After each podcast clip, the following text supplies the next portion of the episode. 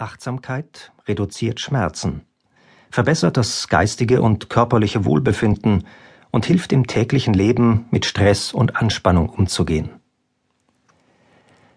Die achtsamkeitsbasierte Schmerzbewältigung stützt sich auf traditionelle Meditationstechniken, die bis vor kurzem im Westen weitgehend unbekannt waren.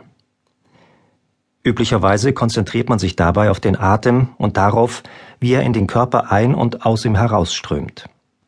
Auf diese Weise können Sie Ihren Geist und Körper in Aktion erleben, Schmerzempfindungen bei der Entstehung beobachten und die Gegenwehr loslassen.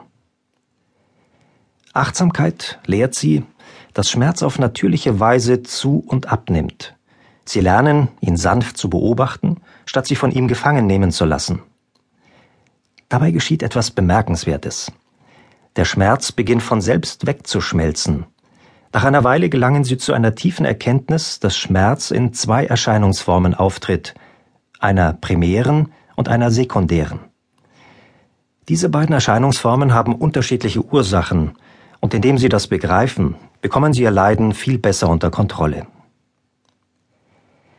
Der primäre Schmerz rührt meist von einer Krankheit, Verletzung oder Schädigung des Körpers oder Nervensystems her.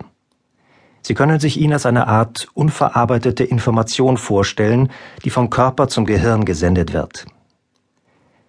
Der sekundäre Schmerz folgt schnell auf dem primären, ist jedoch oft viel stärker und quälender als dieser. Den sekundären Schmerz kann man als Reaktion des Geistes auf den primären Schmerz auffassen. Die Schmerzintensität kontrollieren. Der Geist ist dazu in der Lage, die Schmerzempfindungen zu kontrollieren, die Sie bewusst spüren, sowie den Grad ihrer unangenehmen Auswirkung auf Sie. Er verfügt über einen Regler, der sowohl die Intensität als auch die Dauer der Schmerzempfindungen steuert. Das liegt daran, dass Ihr Geist nicht einfach nur Schmerz empfindet, sondern auch die Information, die dieser enthält, verarbeitet. Ihr Geist analysiert all die verschiedenen Empfindungen um herauszufinden, welche Ursachen ihnen zugrunde liegen, um weitere Schmerzen oder Schädigungen des Körpers zu vermeiden.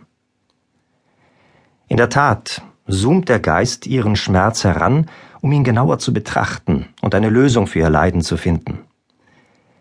Dieses Heranzoomen verstärkt den Schmerz. Während der Geist den Schmerz analysiert, sucht er auch nach Erinnerungen an Anlässe, zu denen sie in der Vergangenheit ähnlich gelitten haben.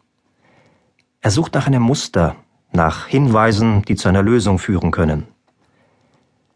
Das Dumme daran ist, dass Ihr Geist, wenn Sie bereits Monate oder Jahre lang unter Schmerz oder Krankheit gelitten haben, auf einen reichhaltigen Vorrat an schmerzhaften Erinnerungen zurückgreifen kann, aber nur auf wenige Lösungen.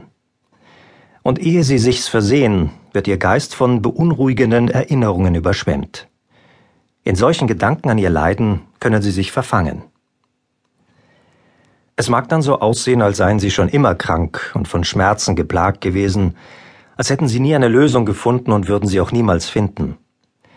Das kann darauf hinauslaufen, dass sie über den physischen Schmerz hinaus noch von Ängsten, Stress und Sorgen um die Zukunft geplagt werden. Was wird geschehen, wenn es mir nicht gelingt, diesen Schmerz einzudämmen? Werde ich für den Rest meines Lebens so leiden? Wird es vielleicht immer schlimmer werden? Dieser Prozess läuft in Sekundenbruchteilen ab, bevor Sie sich dessen überhaupt bewusst werden. Jeder Gedanke baut auf dem vorigen auf, und daraus wird schnell ein Teufelskreis, der Ihr Leiden immer größer werden lässt.